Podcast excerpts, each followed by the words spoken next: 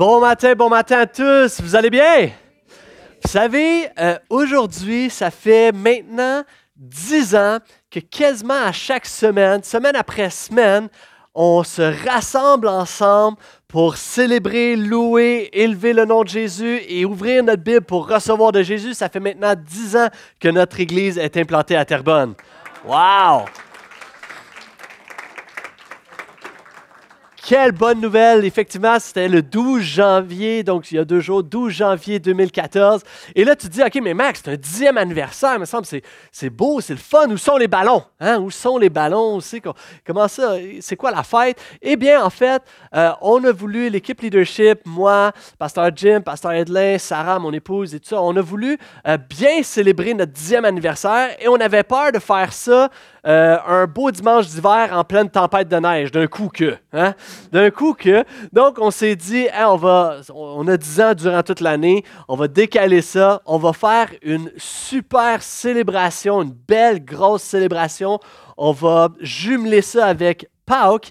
Donc, Pâques, 31 mars de cette année, on va non seulement célébrer Pâques, mais on va aussi célébrer notre dixième anniversaire et on va le faire en grand au travers une seule réunion. Et là, tu te dis, ah, mais comment on va pouvoir accueillir tout le monde dans une seule réunion? On va faire ça au Collège Saint-Sacrement dans un magnifique auditorium. Donc, ça, c'est une bonne nouvelle. Yes. On est en train de préparer ça, on est vraiment excités par ça. Ça va être une belle réunion euh, qui prend place en plus de l'auditorium pour euh, nous, pour pouvoir célébrer. Mais en plus de ça, les jeunes vont avoir des locaux. Il va y avoir un gymnase pour les jeunes du scolaire. Donc, on, va vraiment faire une belle, euh, une belle matinée pour toute la famille. Et euh, on est rempli de grâce, rempli de reconnaissance, de gratitude pour le dernier dix ans euh, qu'on a vécu tous ensemble en tant qu'Église, mais on est aussi rempli d'anticipation et de foi pour le dix ans futur. Amen? On veut regarder à l'avant et on ne veut pas être une église qui s'arrête. On n'est pas une église qui euh, est juste fière de ce qu'elle a accompli. Nous voulons être une église qui va continuellement être en mission dans sa région. Amen? All right, all right. Alors, on reprend ensemble notre thématique euh, de Sola Fide. Sola Fide, qu'on a débuté cette thématique-là au courant de l'automne et on parcourt ensemble l'épître du livre, l'épître aux Romains, un livre que Paul a écrit. Et euh, Sola Fide, ça veut dire la foi seule. Et si euh, tu n'étais peut-être pas présent ou peu présent durant, durant cet automne, peut-être tu te demandes, OK, qu'est-ce qui s'est passé? Tu as besoin d'un récapitulatif. Hein? Euh, moi, dernièrement, moi et mon épouse, un petit soir, on dit on voit à la télé que le dernier James Bond, qui, je pense en 2021 déjà, mais on se dit on va écouter le dernier James Bond, on ne l'a pas vu. Et on met le film, et après 5, 10, 15 minutes, on réalise qu'on ne comprend rien des personnages. Les gens font référence à des personnages qu'on n'a jamais vus ou on se rappelle pas. Qu'est-ce qui se passe? Pour finalement réaliser qu'on n'avait pas vu non seulement le dernier James Bond, mais aussi l'avant-dernier. Alors, on a mis un pause puis on est allé voir l'avant-dernier James Bond. Est-ce que tu me suis? Et de la même manière, tu as peut-être besoin que je te fasse un récapitulatif de ce qui a pris place. Romains chapitre 1 à 3, et c'est très simple. Voici ce que Paul enseigne durant trois chapitres qu'on a vus durant l'automne. On a parcouru ça lentement ensemble et on a vu que toute l'humanité est prise au piège, par le péché et doit être sauvée.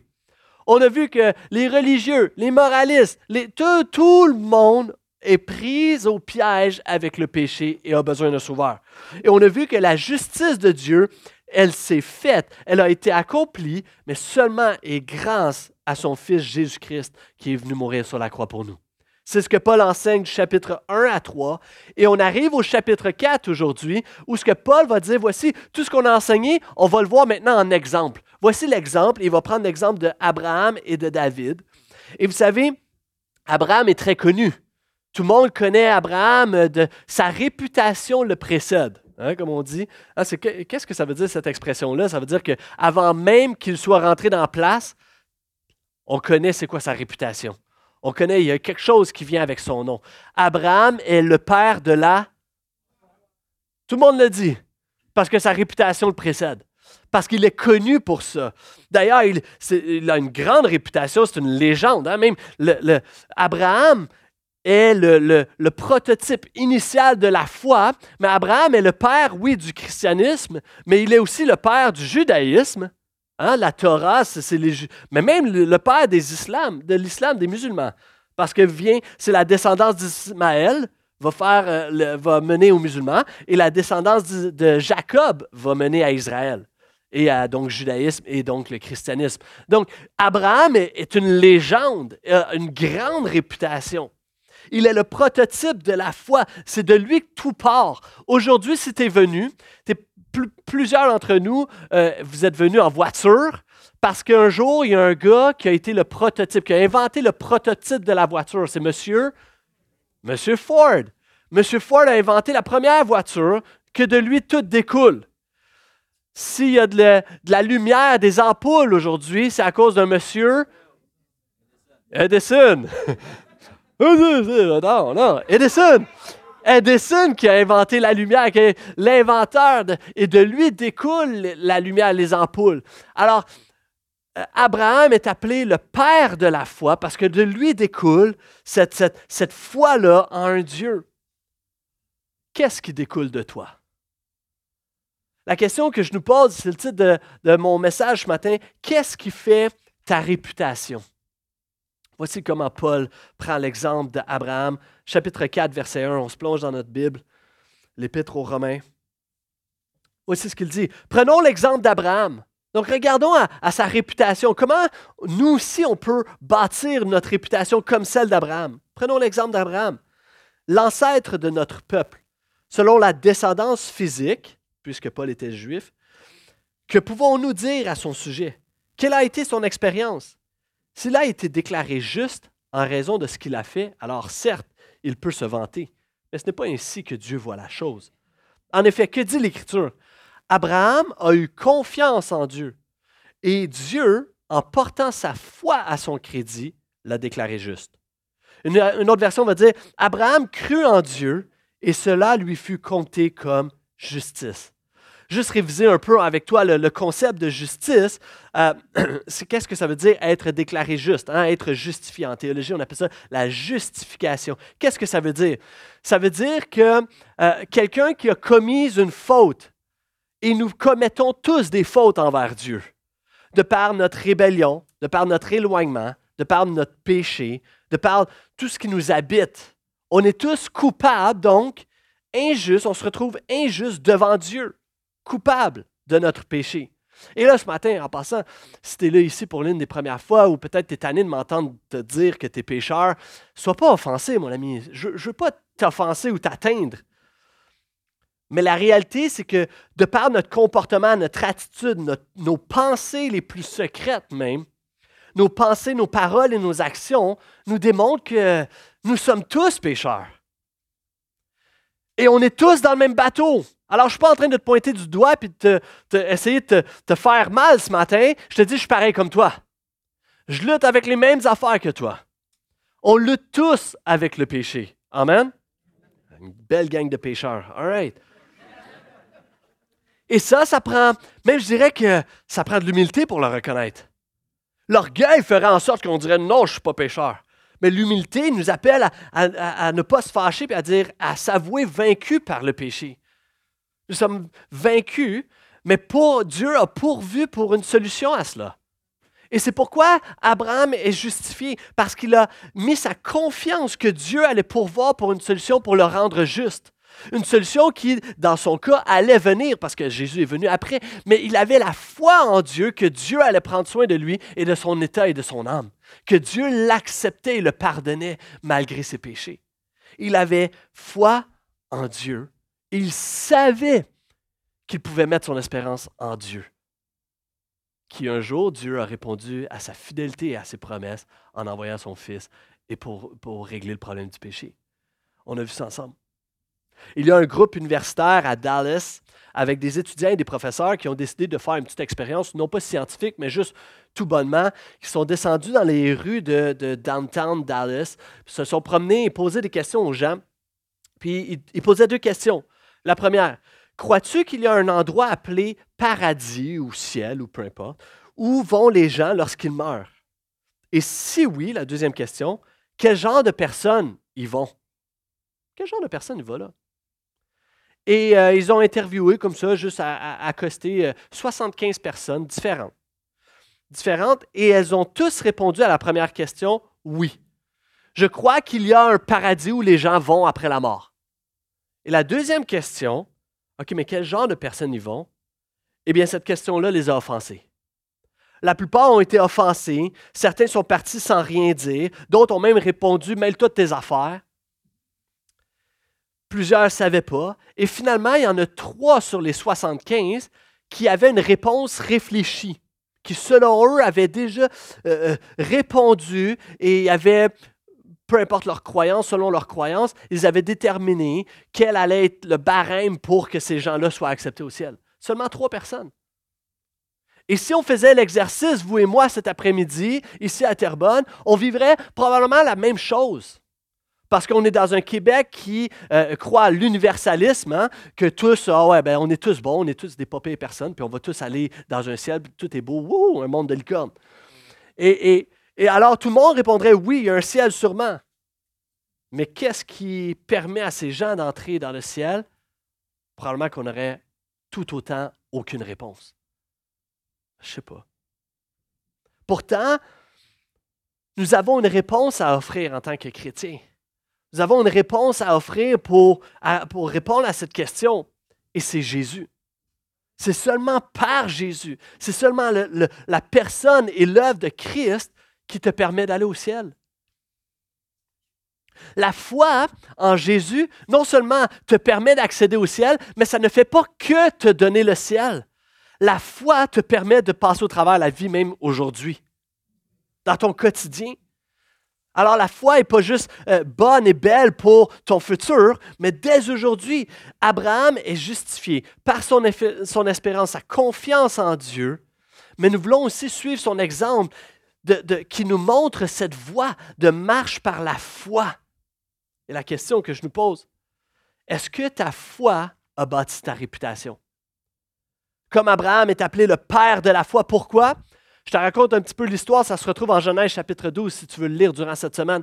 Mais Abraham, il est connu parce qu'un jour, tout bonnement, Dieu s'est révélé à lui, lui a parlé, puis lui a dit une chose très simple. Il lui a dit, quitte ton pays et va dans une terre que je te montrerai.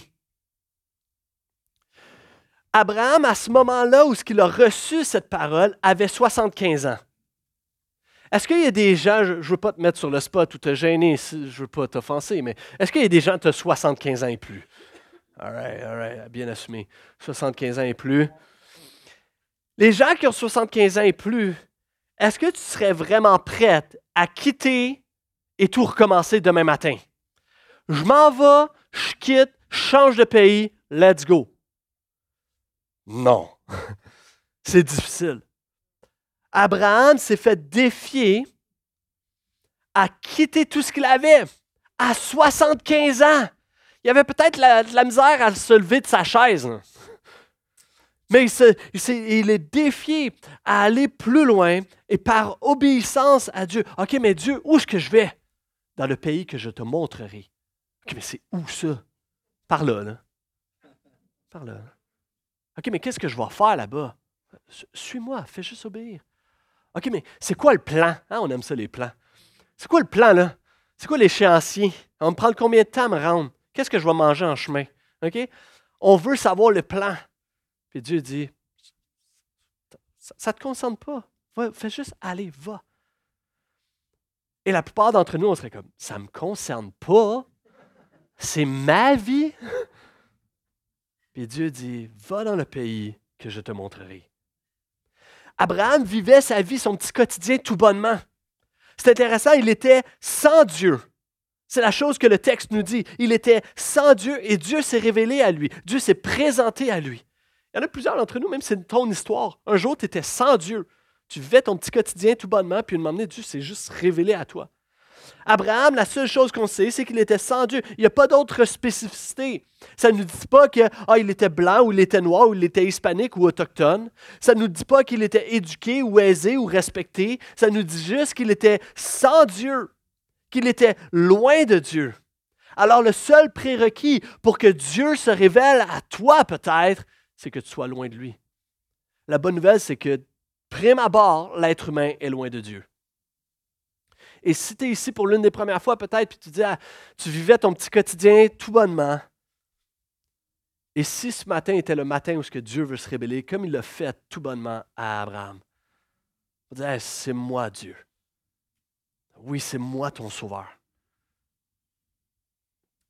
Autre fait intéressant, c'est que quand on y pense, Abraham avait très peu de connaissances sur Dieu. Il n'y avait pas de Bible. Il n'y avait pas eu d'autres révélations. Il n'y avait pas eu de prédécesseurs. Il n'y avait pas une famille chrétienne autour de lui. Il n'y avait pas d'église du coin. Il n'y avait rien. Très peu de connaissances, mais pourtant une très grande foi, une très grande obéissance. C'est curieux à quel point peut-être assurément tristement aujourd'hui, nous avons une très grande connaissance de Dieu, mais trop souvent une très basse foi et obéissance face à Dieu. On a une autre connaissance, on a, tu la Bible accessible sur ton téléphone, tu peux la voir à chaque jour, à chaque minute, dans la langue même que tu veux. Tu peux entendre toutes sortes de louanges. Tu as des chrétiens autour de toi. Tu peux, tu peux visiter n'importe quelle église au coin. Tu peux aller même sur YouTube et écouter des messages, puis euh, des fois des bonnes affaires, des fois des moins bonnes affaires. Mais tout ça est accessible. Tu peux avoir beaucoup de connaissances, même des commentaires bibliques, même des choses, le texte original, hébreu, grec. Tu peux avoir de grandes connaissances. Mais pourtant, j'ai l'impression que des fois, on manque de foi. Abraham n'avait aucune connaissance, mais une très grande foi, une très grande obéissance. Et les gens, Dieu t'enseigne dans sa parole. Dieu te parle. Mais tu t'obstines dans, ta désobéissance. Consciemment même. Déjà, c'est consciemment et constamment. Parce que Dieu te parle, mais tu te sauves, tu négliges, tu te dénies. Tu ne veux pas adresser ça.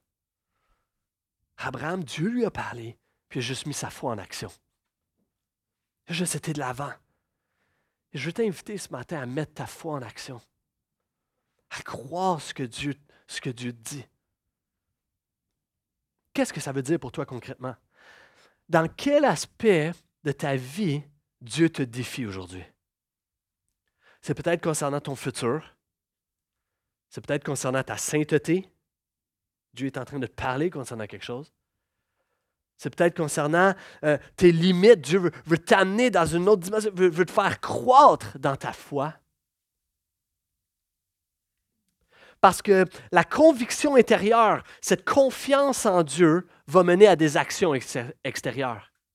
J'en parle souvent, hein, l'être et le faire. La conviction intérieure t'amène à des actions intérieures, un jour, extérieures. Un jour, j'ai rencontré une jeune femme ça faisait des années que je la connaissais, mais elle est devenue une amie assez proche.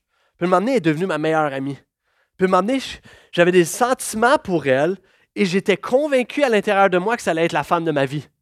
Alors j'ai fait des actions extérieures, je l'ai mariée. Est-ce que tu me suis? La conviction intérieure qui t'amène à des actions extérieures. La même manière, cette conviction, cette foi à l'intérieur. Je prie que nous puissions euh, euh, euh, nous puissions avoir la grâce que Dieu ranime notre foi. Et parfois, ça nous amène à des actions extérieures. Je suis convaincu que Dieu a un plan pour toi, que Dieu veut t'utiliser, que Dieu veut te délivrer, que Dieu veut te guérir, que Dieu veut te libérer, que Dieu veut te faire croître. Puis peut-être tu es convaincu comme moi, puis tu dis, OK, je crois que oui, oui, je veux être rempli de foi, obéir à Dieu. OK, good, Dieu, tu as un plan pour moi, good, j'y vais. Ça se passe aujourd'hui, hein? Parce que souvent, Dieu travaille en saison. Dieu a dit à Abraham, va dans le pays que je te montrerai. Ça l'a pris 25 ans avant qu'il se rende. Dieu parfois travaille en saison. Et la réalité, c'est que souvent, on a cette tentation où on reçoit une parole de Dieu, on veut y obéir, mais on veut devancer le temps de Dieu on est OK pour, on est correct avec la volonté de Dieu, mais on n'est pas d'accord avec le timing de Dieu. Hein? On n'est pas d'accord avec le timing. OK, oui, Dieu, Dieu, tu, ah ouais, tu veux que je me marie avec lui? OK, ben on va le faire vite, vite, vite. Attends, attends, attends, t'es peut-être pas prête. OK, Dieu, tu veux ça pour moi plus tard? OK, écoute, mais ça va s'accomplir là. Non, t'es peut-être pas prête. On est d'accord pour la volonté de Dieu. Mais parfois, on lutte avec le timing de Dieu. Et on a cette tentation de prendre les choses en main de s'impatienter. Et des gens t'ont reçu une, une promesse, t'ont reçu une révélation de Dieu. Ça prend des années avant que ça se concrétise. Et qu'est-ce qu'on fait pendant ces années-là? comme Abraham, on marche.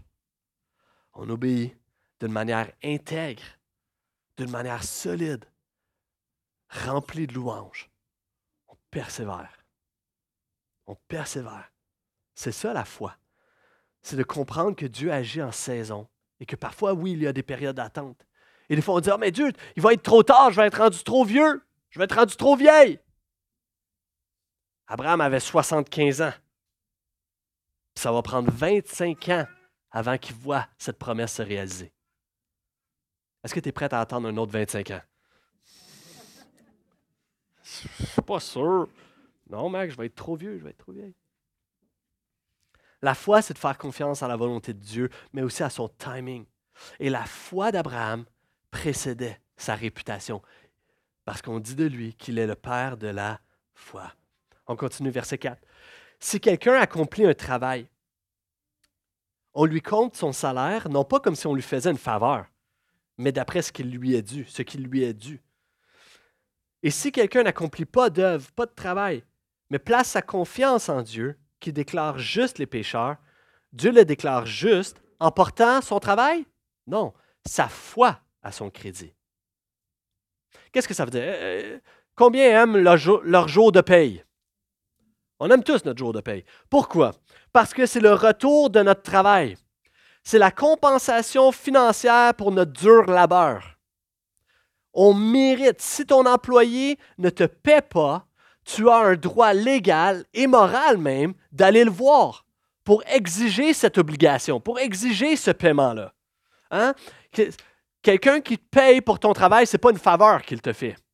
C'est juste un dû. En fait, ton employeur est en train de payer sa dette qu'il te doit.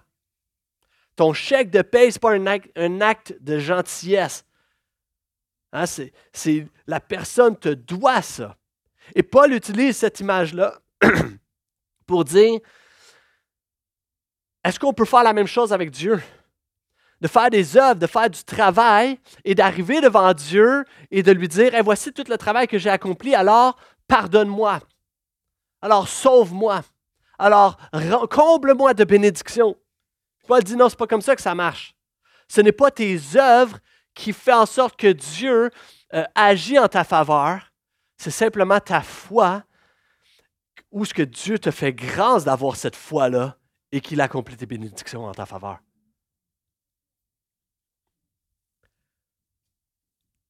Dieu ne nous doit rien. Dieu ne doit pas quelque chose. Tu ne peux pas arriver devant Dieu et dire, voici, j'ai travaillé pour obtenir un salut quelconque. La mort de Christ est une grâce. La vie du Saint-Esprit est une grâce. Les bénédictions que tu reçois quotidiennement sont une grâce. Et la question que je nous pose, c'est est-ce que trop souvent on compte seulement sur nos œuvres? Comptes-tu sur, tes œuvres, sur tes bonnes actions pour obtenir la faveur de Dieu?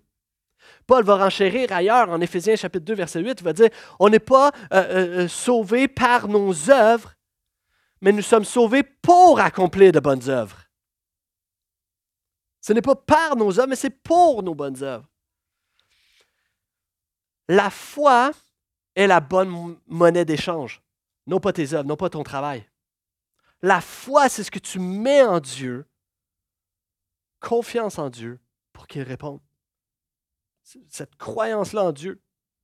Est-ce que tu as déjà essayé d'aller dans un autre pays puis d'acheter quelque chose avec la mauvaise monnaie? Imagine juste un instant, tu t'en vas euh, dans un petit village en Roumanie.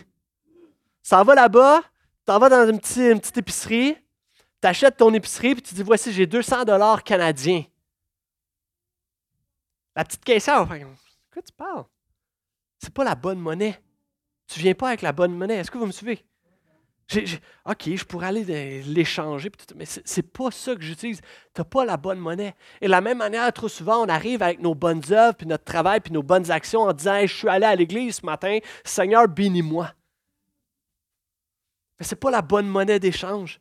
La seule chose que Dieu s'attend à toi, ce n'est pas tes œuvres. La seule chose que Dieu veut, c'est ton cœur, c'est ta foi. C'est ta foi. On continue. Verset 6. David exprime aussi de la même manière le bonheur de l'homme que Dieu déclare juste sans qu'il ait produit d'œuvre pour le mériter. Il va citer euh, les paroles de David. Heureux ceux dont les fautes ont été pardonnées et dont les péchés ont été effacés. Heureux l'homme au compte de qui le Seigneur ne porte pas de péché. Quelle, parole vient juste de citer là? Quel psaume? C'est les paroles de David. Paul cite les paroles du psaume. Quel psaume? Y en a-tu qui le savent? Non? Non? 32! Vous êtes allé voir les notes de votre page, c'est ça? Ça le dit. C'est le psaume que j'ai prêché la semaine passée. Je vois que vous étiez très attentifs. Et, euh, mais j'étais impressionné, j'étais surpris. Un beau clin d'œil de Dieu cette semaine. J'ouvre ma Bible, puis évidemment, je prépare le message. Puis je vois que Paul est en train de citer le psaume que j'ai prêché la semaine dernière. Psaume 32. Heureux ceux dont les fautes ont été pardonnées et dont les péchés ont été effacés. Heureux l'homme au compte de qui le Seigneur ne porte pas de péché. En d'autres mots, ce n'est pas par nos œuvres, mais par l'œuvre de Jésus-Christ à la croix que nous sommes pardonnés. Et alors qu'on parle de réputation, la question que je nous pose, c'est derrière ta réputation, quelle est ton identité? Est-ce que tu es en train de bâtir ta réputation sur l'identité et le fait que tu as cette grâce de Dieu que Dieu t'a offerte, celle d'être un enfant de Dieu, pardonné, justifié et libéré? Et sur cette identité-là se bâtit ta réputation. Parce que dans notre société, trop souvent, on va bâtir notre réputation sur toutes sortes d'autres choses. Plusieurs bâtissent leur réputation sur leur personnalité. Hein, j'aime regarder des documentaires sportifs d'athlètes où on voit certaines personnalités que justement leur réputation dépasse leur sport. Hein, que ce soit Coach Prime ou Conor McGregor ou, que ce soit euh, Michael Jordan. Leur réputation dépasse leur sport. Tu n'as peut-être jamais vu de, match de basket de Michael Jordan, mais tout le monde ici sait c'est qui. Tout le monde sait c'est quoi, c'est quoi qu'il a fait, et tout le monde connaît sa marque de commerce. Tout le monde connaît même le petit logo. C'est lui. Parce que sa réputation est encore plus grande, parce qu'à chaque fois qu'on voit ces documentaires-là, je suis toujours impressionné de voir que c'est tout bâti sur la personnalité. Ils ont un charisme, une personnalité encore plus grande que nature. Mais tout ça est bâti sur ça. Sur l'image qu'ils décident de projeter, qu'elle soit fausse ou vraie, mais c'est sur l'image qu'ils décident. il y a des gens, tu bâtis ta réputation de la même manière. Et qu'est-ce que ça fait? C'est tellement sournois parce que ça t'amène à avoir une obsession sur ce que les gens pensent de toi. Puis tu luttes avec ça. Tu luttes avec cette obsession. Qu'est-ce que les gens pensent de moi? Ça ne devrait pas être ça qui bâtisse ta réputation. Ça devrait être ton identité sécure d'enfant de Dieu. Je n'ai pas besoin de démontrer quoi que ce soit, je n'ai pas besoin de prouver quoi que ce soit à quiconque. Je sais que je suis accepté par mon Dieu. Et des gens, tu dis, ah, mais c'est tellement facile d'être chrétien, c'est Dieu qui fait tout. Oui, mais en même temps, c'est très difficile. Pourquoi? C'est difficile parce qu'on doit venir devant Dieu avec rien. On ne peut même pas apporter nos bonnes œuvres. On ne peut même pas apporter notre bon travail, puis le fait qu'on vienne à l'Église. Non, on doit venir devant Dieu avec rien. À la base de tout. Avec un cœur ouvert, un, orgueil laissé de côté pour dire, Seigneur, je ne peux plus être le petit roi de ma vie, j'ai besoin de toi. Je m'abandonne à toi. Je ne peux rien faire pour être en relation avec toi. J'ai besoin que tu viennes me sauver. J'ai besoin de toi.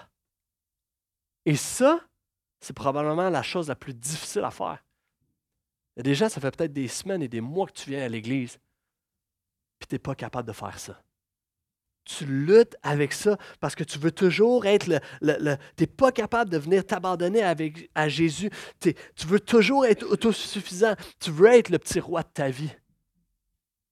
C'est extrêmement difficile d'être chrétien.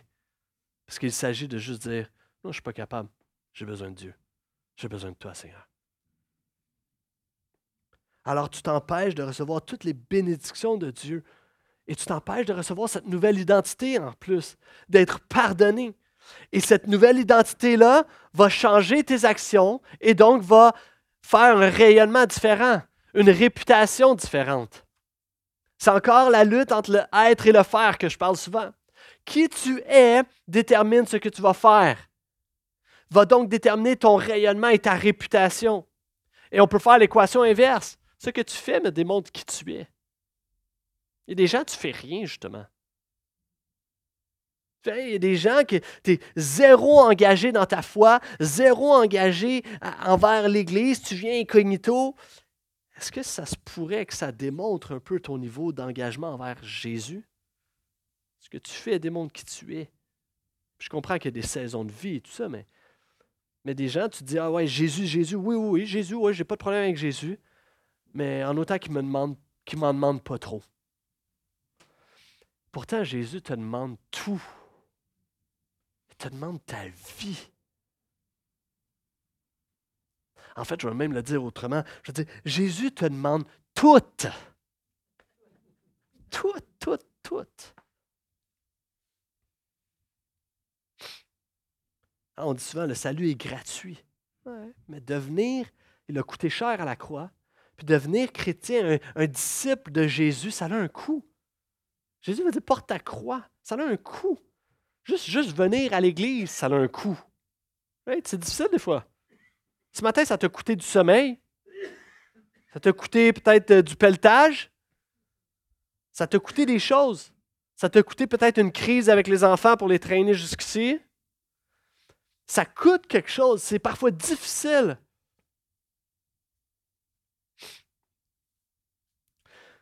Mais on est heureux. Pourquoi? Parce que cette identité-là, elle est sûre et sécure, celle d'un enfant de Dieu pardonné. Et ça, ça nous rend heureux. C'est intéressant parce que le mot heureux est le même mot que Jésus utilise dans les béatitudes, en Matthieu chapitre 5. Hein? hein? Heureux celui qui, heureux celui qui. Au verset 11, c'est même curieux parce que Jésus va dire Heureux celui qui vit des persécutions. Hein? Ça veut dire que nous pouvons être heureux, mais le fait d'être heureux n'est pas une vie sans douleur, sans obstacles et sans frustration. Ce n'est pas une vie où il y a une garantie de richesse. Non, c'est être heureux. Nous pouvons être heureux parce que tout est beau entre toi et Dieu.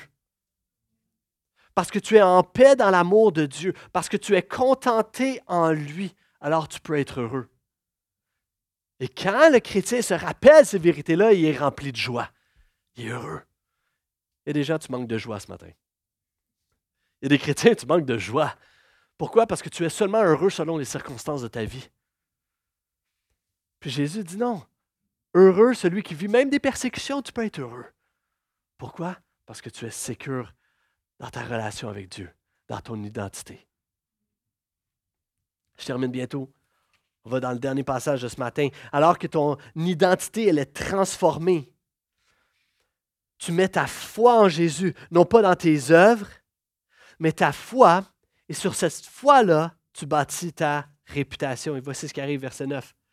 Ce bonheur est-il réservé aux seuls circoncis ou est-il aussi accessible aux incirconcis? Je, vais expliquer. Nous venons, nous venons de le dire. Abraham a été déclaré juste par Dieu qui a porté sa foi à son crédit, non pas son rituel religieux ou sa circoncision. À quel moment cela a-t-il eu lieu? Quand il était circoncis ou quand il était encore incirconcis? Ce n'était pas quand il était circoncis, mais quand il, ne l'était pas encore. Et Dieu lui, euh, lui donna ensuite le signe de la circoncision comme sceau de la justice qu'il avait déjà reçue par la foi avant même d'être circoncis. Il est devenu ainsi le Père de tous ceux qui croient sans être circoncis, Amen, pour que eux aussi soient déclarés justes par Dieu de la même manière. Il est aussi devenu le Père des circoncis, qui ne se contentent pas d'avoir la circoncision, mais qui suivent l'exemple de la foi que notre Père Abraham a manifesté alors qu'il était encore incirconcis. OK, OK, OK, OK. Dieu se révèle à Abraham, lui donne les, promesses, lui donne le chemin, et 25 ans plus tard, lui dit, voici le signe de toute ton obéissance, le signe que tu me suis vraiment, c'est la circoncision.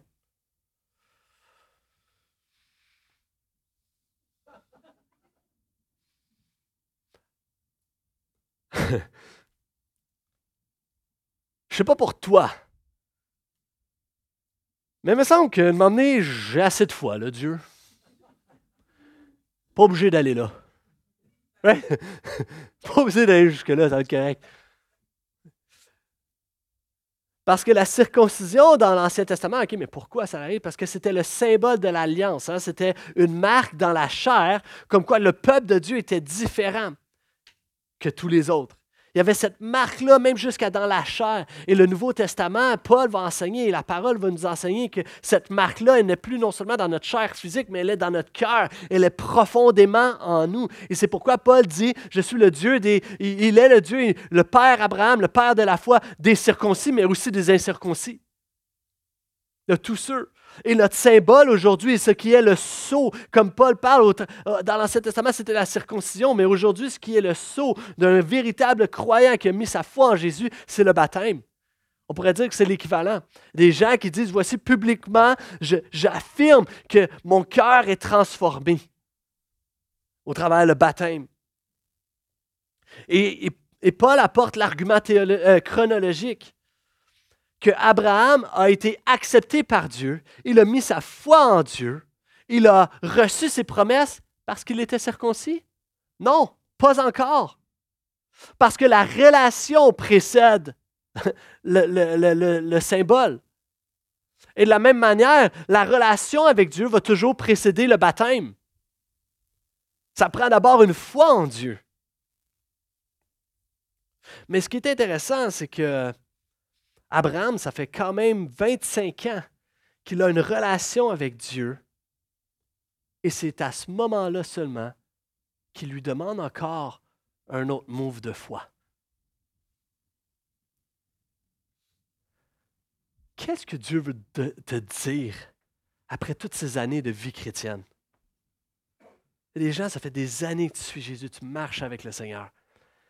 C'est quoi le move de foi que Dieu t'appelle à faire aujourd'hui? C'est quoi ta prochaine étape? Dans quel aspect Dieu veut t'amener à grandir dans ta foi? Dans quel aspect Dieu est en train de te demander peut-être l'impensable pour toi? Qu'est-ce que Dieu dit? Puis tu dis, ah non, touche pas à ça, Seigneur. Il y en a, c'est peut-être le baptême, justement, du 11 février qui s'en vient. On va faire un baptême ici à Terrebonne le 11 février prochain. Il y a des formulaires, tu peux t'inscrire. Peut-être que c'est ça ton étape. J'ai établi une relation avec Dieu, OK, mais OK, là, ma prochaine étape, mon move de foi, c'est le baptême. Et des gens, c'est peut-être de servir, servir Dieu, servir Jésus dans l'Église. Des gens, c'est peut-être de commencer à donner.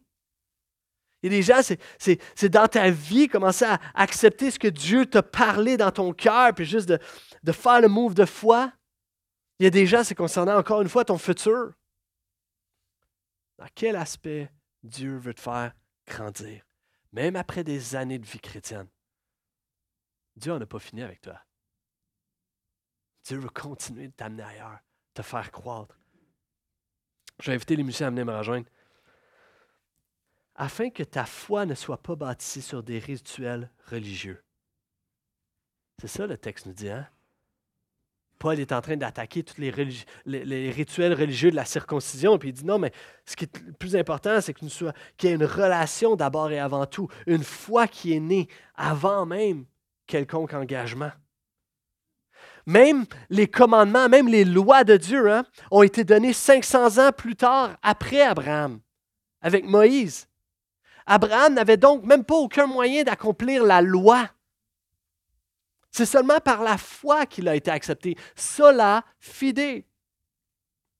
Et trop souvent, on veut négocier avec Dieu. On dit avec Dieu, ah ben, si tu fais ça, ben, je vais retourner à l'Église. Agis, fais-le, puis après ça, je vais faire ça pour toi. On, essaie de négocier et marchander. On fait des deals avec Dieu. Donne-moi la promotion, puis là, je vais donner. Fais en sorte que j'ai une date, puis après ça, je vais arrêter de sacrer. Puis on pense que Dieu va faire comme Ah ouais, hmm, arrêtez de ça. Ce serait pas peu, ça. J'aimerais ça. Oh, je vais te la donner, ta date.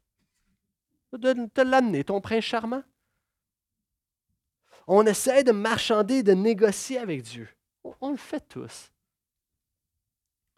Sam Storms va dire Ni le rituel de la circoncision, ni aucun autre rituel de quelque sorte que ce soit ne peut en aucune façon contribuer à notre acceptation auprès de Dieu. Qu'il s'agisse de la circoncision, du baptême d'eau, de la communion, le repas du Seigneur, de s'agenouiller ou de lever les mains, de donner de l'argent à l'Église ou de servir aux enfants, aucun rituel, aucun travail, aucun acte ne peut être à la base de l'acceptation de Dieu. Et là, tu te dis, OK, mais Pasteur Max, tu me dis qu'on n'est pas obligé de faire quoi que ce soit pour être accepté par Dieu. Amen. Mais en même temps, tu nous défies à faire quelque chose pour Dieu. Amen. Parce que ce n'est pas tes, actions qui font en sorte que tu es accepté par Dieu, mais cette relation-là que tu établis avec Dieu, cette foi-là en Dieu, t'amène à des actions. C'est de l'ordre, logique. Je prie que nous puissions bâtir notre réputation sur l'identité que Dieu nous accorde, celle d'un enfant de Dieu. Non pas par nos œuvres, non pas par notre personnalité, non pas par nos rituels religieux, mais par notre foi en Dieu, en son Fils Jésus-Christ. Amen. Est-ce qu'on peut se lever ensemble?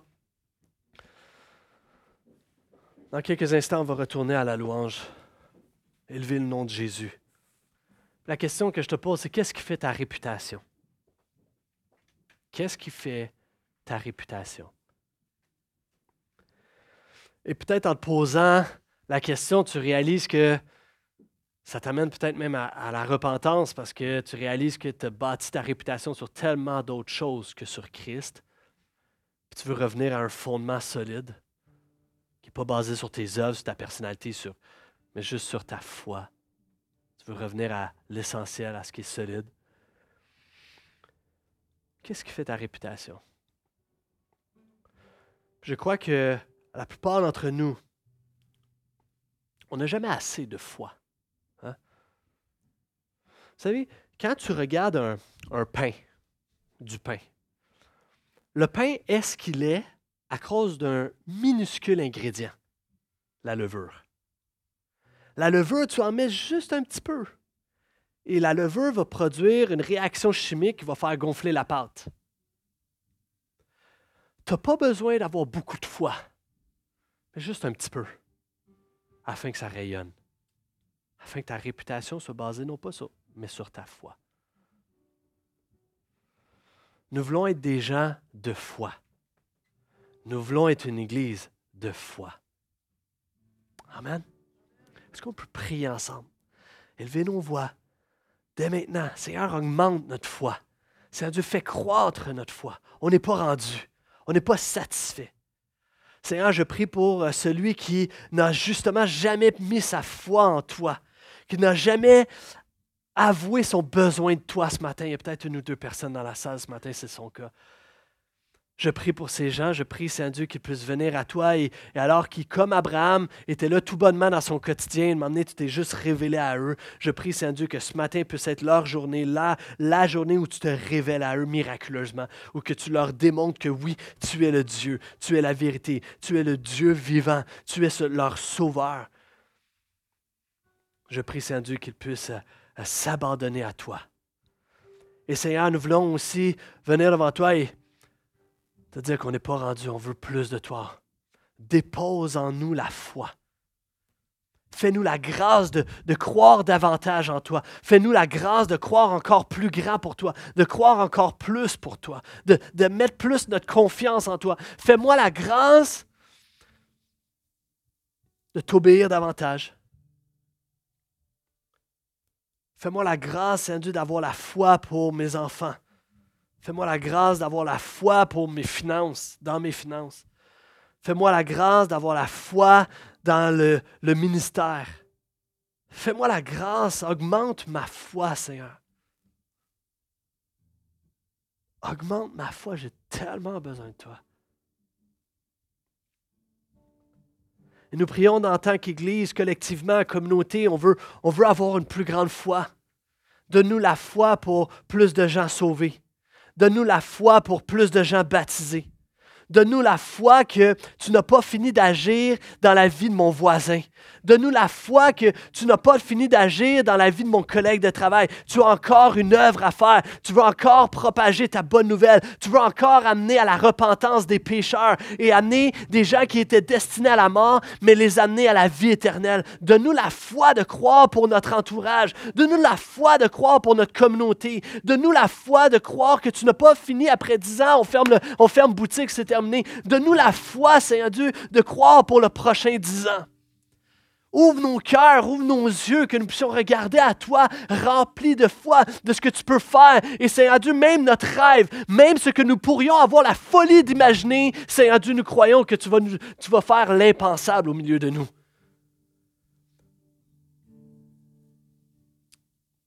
Augmente notre foi, Seigneur. Dans le nom de Jésus, nous avons prié. Amen et Amen. Est-ce qu'on peut louer notre Dieu ce matin?